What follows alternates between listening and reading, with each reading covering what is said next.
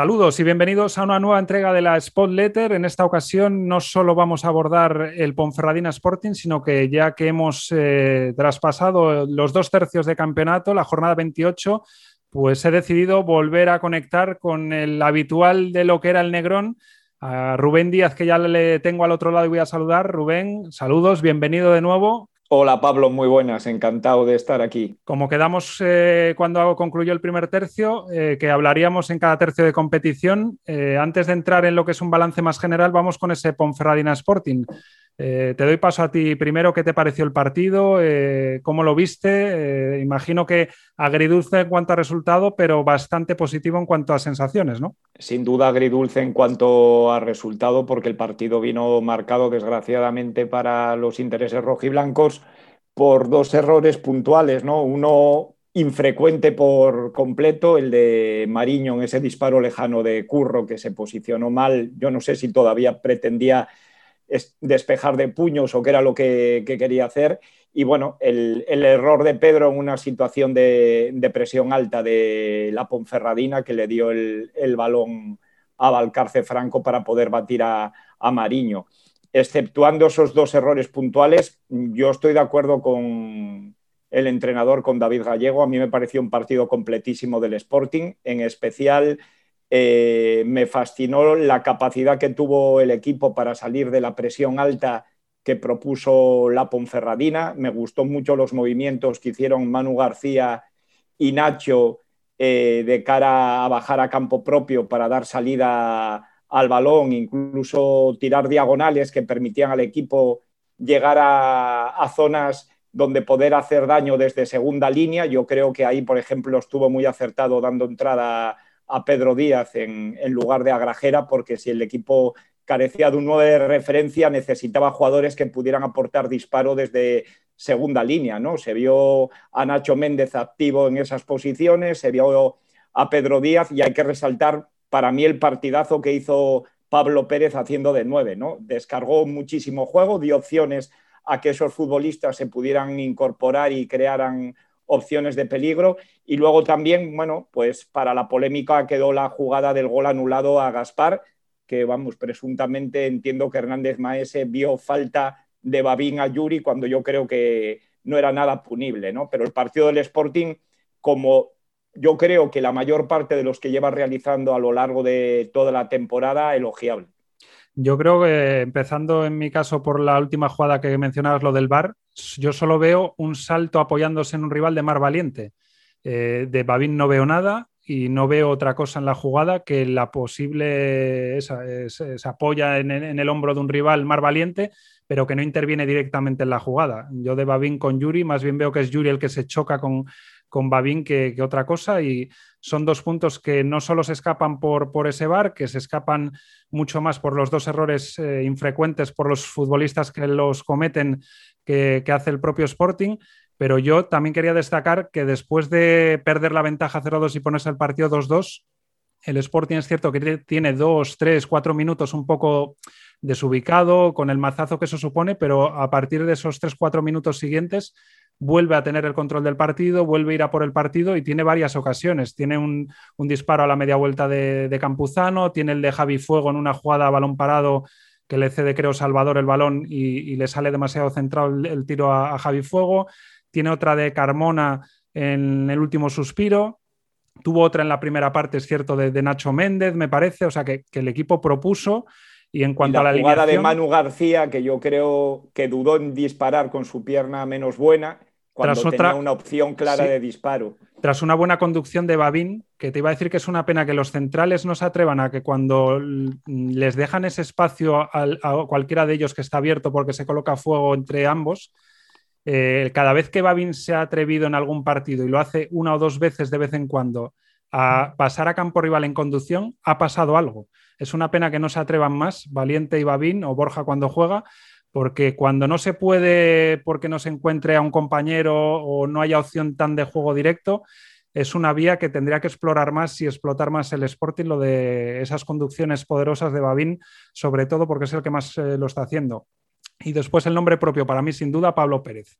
O sea, creo que lo hizo todo bien, forzó el penalti, intervino en el gol anulado, marca el gol de cabeza muy bien, los apoyos que hace, el caer a banda, el venir a recoger, el aguantar los balones. Creo que si se pensaba que se podía echar en falta y mucho a Jurjevic, eh, pues directamente, eh, paradojas de, la vida, no se echó en falta eh, poderío ofensivo ni un 9, sino que lo que se echó en falta fue esa solidez atrás de no cometer ningún error y que con esos dos que, hubo, pues no, no, se sacó adelante el partido. Yo lo que te quería comentar, si crees que esta propuesta de juntar a los Nacho, Pedro y Manu era más motivada, como yo creo, porque sabía que la Ponferradina le iba a ceder más el balón y que iba a tener que vivir más en campo rival y que con Pablo Pérez iba a tener que juntar a más gente cerca del área rival para poder llegar con, con gente, o que pueda ser una propuesta que venga para quedarse en más partidos. Yo creo que ante el Mallorca no la va a utilizar posiblemente, pero no sé si tú crees que esto es una fórmula mm, para darle otra,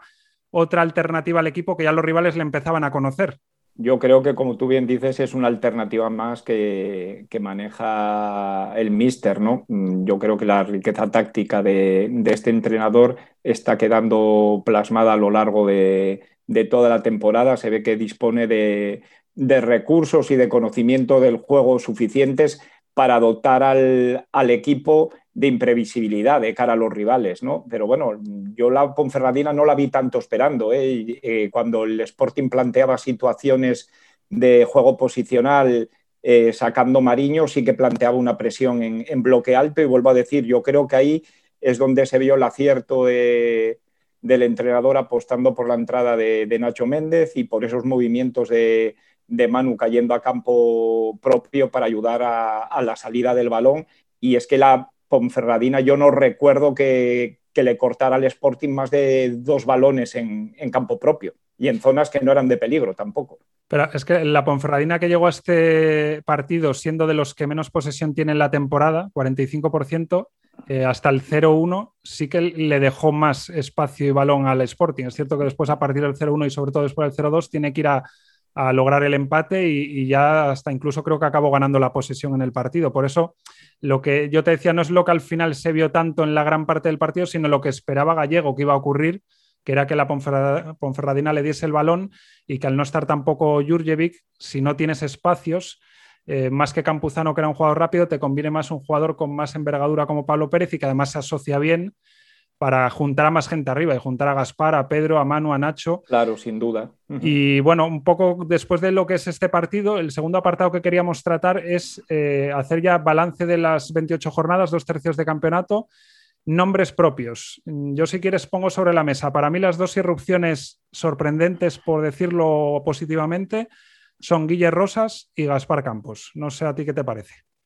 Pues que estoy totalmente de acuerdo. Vamos, Guille Rosas es el primer lateral derecho que saca el Sporting siendo asturiano desde Arturo. Eh, no ha habido otro, porque Lora fue un jugador que vino de la cantera del Real Madrid, que Manolo Preciado reconvirtió a esa posición, pero este es un lateral que viene de la casa de categorías inferiores y a mí es un futbolista que me encanta. Eh, creo que tiene muy buen pie, entiende muy bien el juego, es en faceta ofensiva, tiene un buen centro, eh, pero sobre todo defensivamente me parece un jugador agresivo, un jugador intenso, eh, un jugador que apenas comete errores y que, vamos, cuyo único punto débil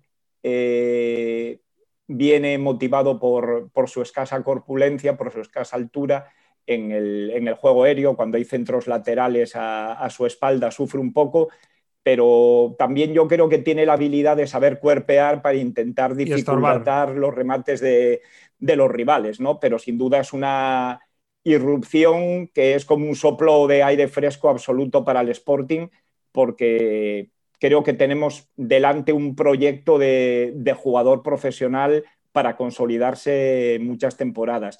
Y Gaspar, sin duda, Gaspar, que además sufrió el, COVID, es un futbolista que, que, le aporta muchísimas cosas al equipo. Eh, y más en la izquierda que en la derecha. ¿eh? A mí en la izquierda me enamora y en la derecha no le veía nada. Efectivamente, eh, en la izquierda aprovecha las diagonales, es un futbolista que se sabe asociar y que luego tiene un disparo muy bueno a portería. Es un futbolista que tiene muy buen golpeo de balón a la hora de disparar a portería y que hemos visto que por lo menos una vez por partido eh, tiene una ocasión de gol en la que fuerza una parada del, portero. ¿no? Eh, dos futbolistas de la cantera, eh, lo que muchos sportingistas deseamos siempre, ¿no? que haya jugadores que, que vengan de abajo, que puedan llegar al primer equipo y que no sean flor de, de un día, que vayan demostrando con el paso de los partidos eh, que pueden ser proyectos de, futuro muy interesantes para el Sporting. Totalmente de acuerdo contigo. Suscribo todo lo que dices y dos apuntes muy breves de cada uno. Yo de Guille también destaco que se atreve mucho también a irse en el uno contra uno, que no es fácil siendo lateral porque corres tus riesgos de poder perder la pelota y que eso le da ventajas al equipo, que no sea solo recoger el balón y pasar atrás, recoger el balón y pasar atrás, y en eso abusa más Saúl, Saúl se atreve menos a, a que cuando lo hace aporta mucho, pero se atreve mucho menos que Guille porque Guille tiene mucha habilidad para eso. Y viéndole esa habilidad, me pregunto si sería reconvertible en algún minuto de algún partido o incluso de inicio de extremo. Y luego de Gaspar, eh, también tiene muy buenas conducciones con balón, no solo el, disparo, sino también las conducciones que hace y los movimientos sin balón. Y yo creo que también podría aportar mucho, no solo en la izquierda, sino eh, de enganche, un día que falte Manu eh, o que tenga que actuar ahí, o incluso si jugaras con un 4-3-3 de interior, escoltando a un, medio centro, él por, por, el, lado izquierdo.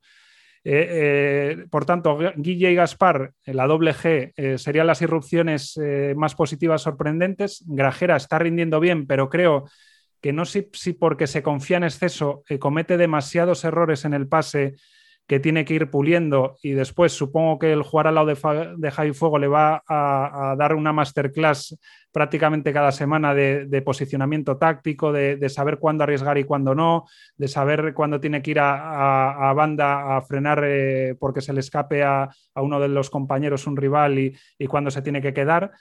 Y después los nombres propios o los clave, creo que, no hace falta descubrir aquí la, fórmula de la Coca-Cola. Jurjevic, que con confianza y con un equipo que llega más y mejor al área rival está demostrando lo que se le intuía cuando se le fichó. Y Mariño, que aunque es cierto no interviene quizás tanto como en otras temporadas, eh, cada vez que interviene está siendo clave y por eso hay que perdonarle el único error que ha cometido en, en no sé cuántos partidos. Yo me alegro especialmente por Yuka Jurjevic porque creo que fue un, jugador al que casi me atrevo a decir se vilipendió públicamente de forma un tanto injusta y está demostrando, como tú bien dices, que cuando forman parte de un equipo que sabe a lo que juega y que tiene automatismos ofensivos trabajados y con gente que, llega al área, es un futbolista que, tiene gol. Eh, todos los entrenadores de segunda división continuamente decían que era un jugador eh, con muchas condiciones y que tarde o temprano llegaría su irrupción goleadora y, ya ha llegado. Bueno, Mariño, ¿qué vamos a decir? Para mí probablemente sea el mejor portero de la categoría, en una categoría en la que hay porteros excelentes. En este país hay muy buenos porteros en todas las categorías, pero Mariño para el Sporting es un seguro de vida. Lo ha sido en las épocas malas dándonos puntos para para poder vivir con tranquilidad antes de tiempo y ahora que estamos aspirando a, poder estar con los mejores, pues permitiéndonos estar ahí con las paradas que tiene que hacer.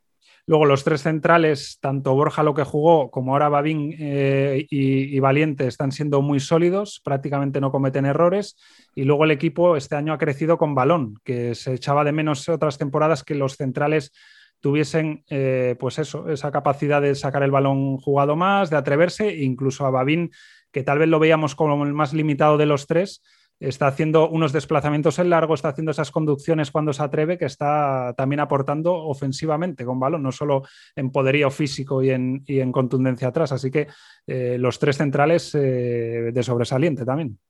Sin duda de sobresaliente, ¿no? la gran incógnita es saber por qué Borja eh, ha quedado fuera de los planes de, del Mister desde que Mar Valiente se ha recuperado. ¿no? Yo creo que sí que le pasó factura el partido de Castellón a Borja y antes sí que habíamos visto al entrenador rojiblanco en ocasiones, en planos que, que ofrece la televisión, dándole instrucciones al final de los partidos.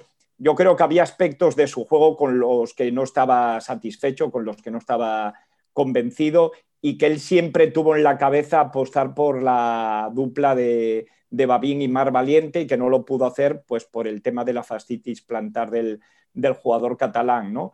Y en cuanto a Babín, yo creo que no había nadie en el sportinguismo que pudiese atisbar esas condiciones suyas con el balón que tú apuntabas, ¿no? Ese desplazamiento largo, esa capacidad incluso para la conducción y también para filtrar algún que otro pase, ¿no? Eh, yo creo que eso nadie en el sportinguismo era capaz de, de verlo y es una prueba más de lo que pueden hacer los futbolistas con, confianza, ¿no? Y cuando saben que hay cuando están las un cosas mecanismo claras, que los arropa. Cuando están las cosas supuesto. claras y hay un planteamiento muy claro en el que el vestuario co co confía, pues cuando hay un entrenador así, pues eh, se, se, acaba constatando que se puede hacer crecer a los futbolistas en muchas facetas. Y después, eh, Borja ha dado un paso adelante, a pesar de que ahora no esté de, de, suplente con respecto a la pasada temporada, pero quizás el que más es Javi Fuego, ¿no? La diferencia entre la temporada pasada y esta, y quizás con balón es cierto que aporta menos que los Grajera, Pedro, Nacho, Manu y compañía, pero sin balón, lo decía todavía David Gallego eh, el otro día cuando le decían cómo no lo había cambiado ante el español teniendo una amarilla por delante con 83 minutos. Es que lo que ordena constantemente a los compañeros, o sea, no solo lo que aporta él, sino lo que aporta ordenando a los demás. Sin duda, yo creo que es la prolongación de David Gallego en el campo y yo de reconocer que no pensé que iba a recuperar el nivel que está ofreciendo. A mí la pasada temporada me parecía un, futbolista crepuscular. Eh, pensé francamente que, que, Javi Fuego incluso apostaría por la retirada esta temporada. Eh, me alegro que, que haya superado los, los, duros momentos psicológicos que pasó la temporada pasada, porque fue un futbolista que sufrió mucho, porque es sportinguista y los fallos le, dolían sobremanera. Y como tú bien dices, pues es eso. Eh, el David Gallego 2 dentro del, del terreno de juego y el ejemplo que tú aportaste ahora, esa amarilla contra el español y apostar por mantenerlo en el campo, es la prueba evidente de la confianza ciega que tiene el entrenador catalán en él. Y en cuanto a puntos negativos, sin ser del todo negativos, yo, yo pondría la adaptación de Kumic que está siendo demasiado lenta y que se le ven cositas, pero que no acaba de participar demasiado, incluso en sus mejores partidos son tres, cuatro acciones aisladas durante el encuentro, pero no es apariciones constantes como le puede pasar a Gaspar, a Manu, que están participando más.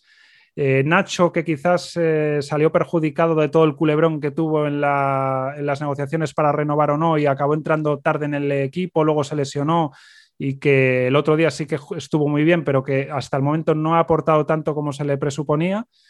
Y quizás Aitor, ¿no? que está, salvo eh, alguna acción también que ha tenido en partidos muy destacadas, como el otro día el, gol anulado a Gaspar en el, partido ante el español, que se va muy bien con un cambio de ritmo y con la asistencia, que se espera más de él, ¿no? Eh, que, tiene disparo, que tiene velocidad y que, que, se espera más de él. No sé si, si algún otro punto negativo, como quizás el que el Sporting puede jugar eh, más vistoso como jugó el otro día ante la Ponferradina y no tan práctico, pragmático como está haciendo eh, desde diciembre para acá, más o menos, o desde incluso un poco antes?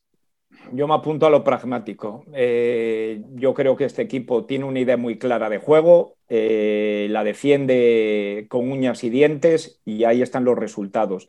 En cuanto a puntos negativos personales, yo me quedo con el último futbolista que, has mencionado. Yo creo que Aitor tiene que ser un jugador eh, que aporte mucho más al Sporting. Me parece que lleva dos goles,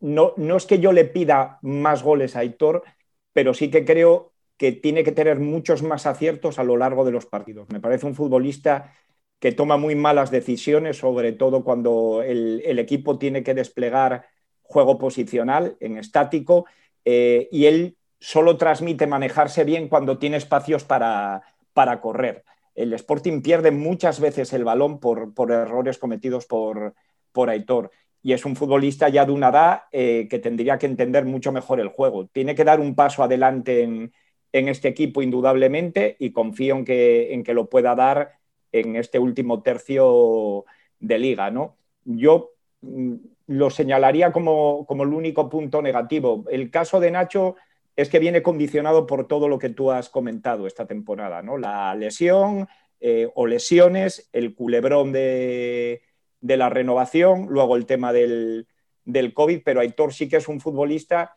que yo creo que debería tener otro estatus en el, en el Sporting, sobre todo que cometa muchos menos errores en la toma de decisiones.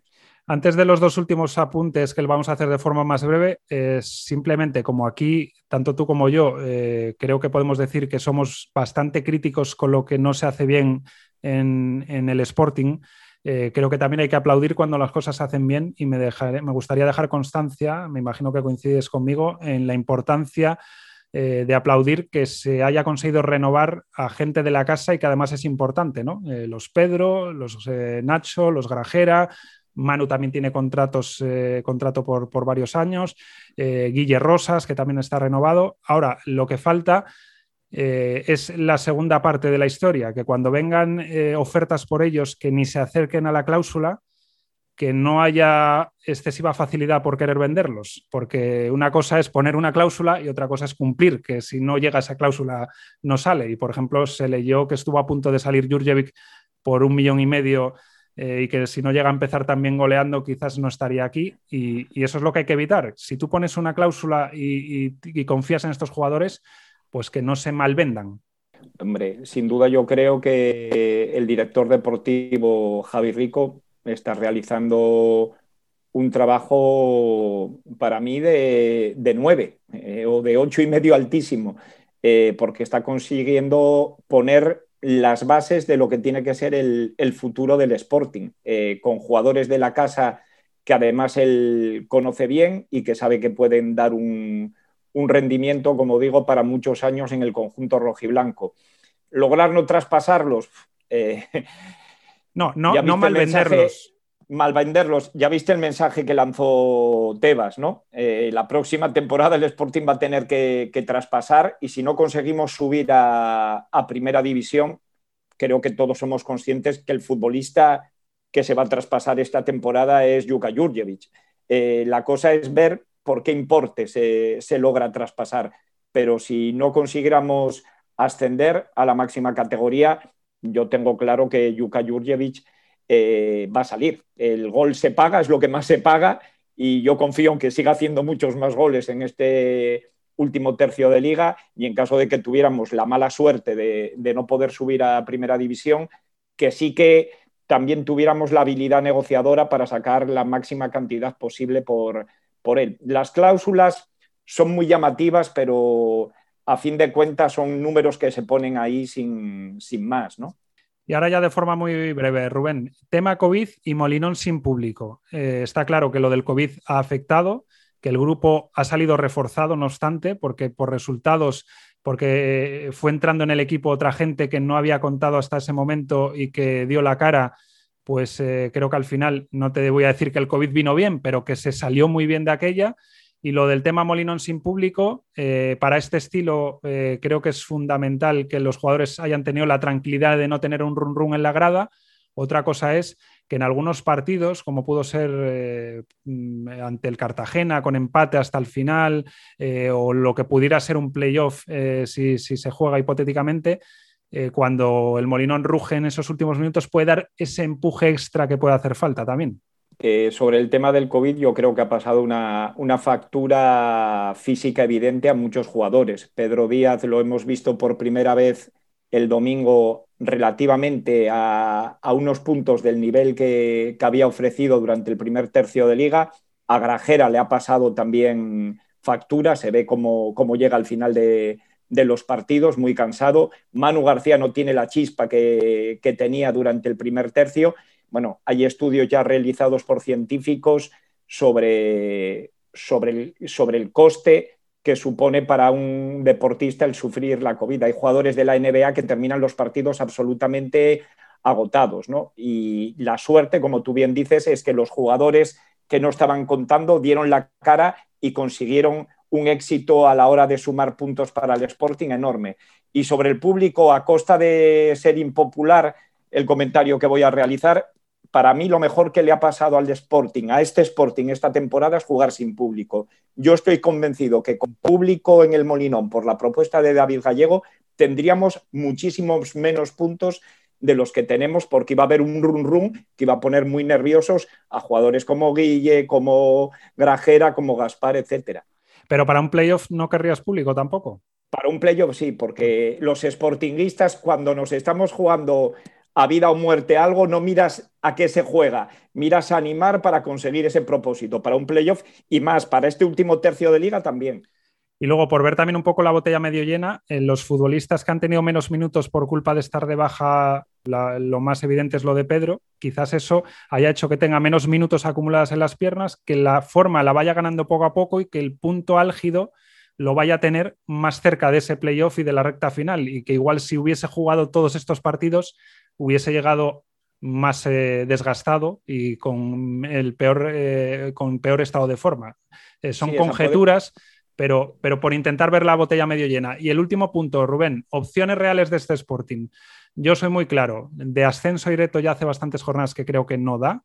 No da porque los de arriba están puntuando a un ritmo muy alto, tienen plantillas amplias y para que el Sporting pueda acabar entre los dos primeros necesita que entre los tres que están ahí arriba, dos fallen o no lo hagan tan bien y el Sporting haga números que no ha hecho ni el Mallorca hasta ahora. O sea, necesita un tercio de temporada superior a cualquiera de los tercios del Mallorca.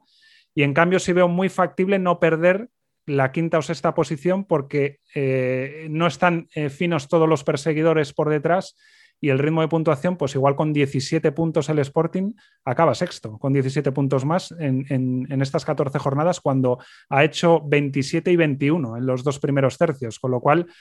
Mm, hombre, te puede venir una pájara, puedes tener muy mala suerte, es cierto que tiene todavía que jugar contra casi todos los de arriba menos el español, pero, pero sin confiarse, creo que, no es eh, muy eh, de lanzar las campanas al vuelo pensar que este equipo puede acabar quinto o sexto.